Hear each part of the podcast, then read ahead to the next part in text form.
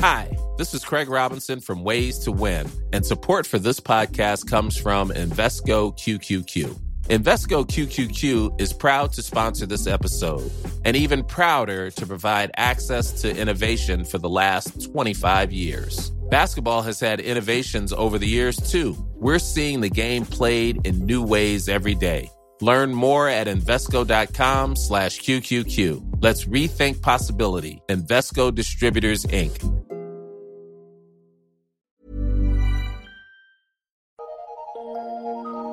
Eu sou Mário Persona e essas são as respostas que eu dei aos que me perguntaram sobre a Bíblia. Você perguntou o que eu acho de filmes, novelas, documentários sobre temas bíblicos.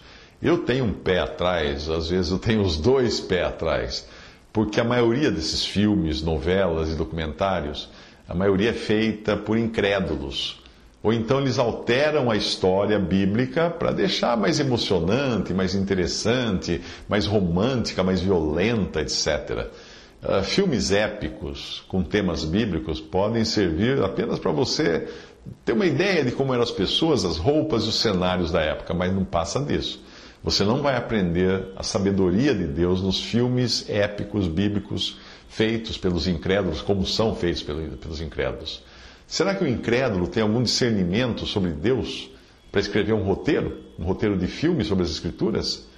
Esses filmes, na verdade, colocam ideias na cabeça das pessoas que elas passam a achar que estão na Bíblia e não estão.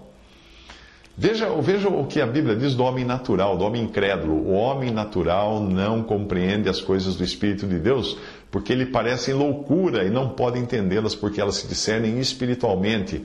1 Coríntios 2,14. O incrédulo pode ler a Bíblia 300 vezes. Se ele não se converter, ele não vai entender mais do que um papagaio entenderia lendo o texto sagrado.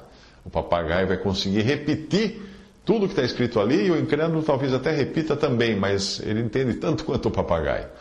É, é, pelo Espírito Santo, não é pela mente que nós entendemos a palavra de Deus. Os filmes que tratam de temas bíblicos, as novelas também, os documentários, geralmente são feitos por incrédulos, mesmo filmes ditos evangélicos porque eles têm que acrescentar alguma coisa, têm que mudar alguma coisa, têm que colocar uma emoção aqui, um, um romance ali, incluir um personagem acolá. Portanto, fica cheio de erros. Quer um exemplo disso? Um filme antigo sobre Sansão, eles colocaram um ator todo musculoso, cara era massa, para ser Sansão. Mas a Bíblia diz que ninguém sabia de onde vinha a força de Sansão. O que evidentemente mostra que ele não era nenhum Mr. Universo, aí, nenhum cara cheio de bolotas pelo corpo. Sansão provavelmente era um homem como qualquer outro, não uma montanha de músculos. Num desenho animado, esse outro é um desenho animado feito para crianças, sobre o, o filho pródigo, feito inclusive por produtora evangélica. Quando o filho pródigo volta ao lar, ao invés do pai sair correndo ao seu encontro para abraçá-lo, beijá-lo, como fala a Bíblia, Adivinha quem saiu correndo ao encontro no desenho? O cachorro. O cachorro saiu correndo, pulou no colo do filho pródigo ficou lambendo o rosto dele. Finalmente, quando, embora eu saiba que muitas pessoas tenham os seus corações tocados em filmes religiosos, é sempre bom entender que a fé vem pelo ouvir e ouvir pela palavra de Deus. A fé não vem pelo ver, mas pelo ouvir.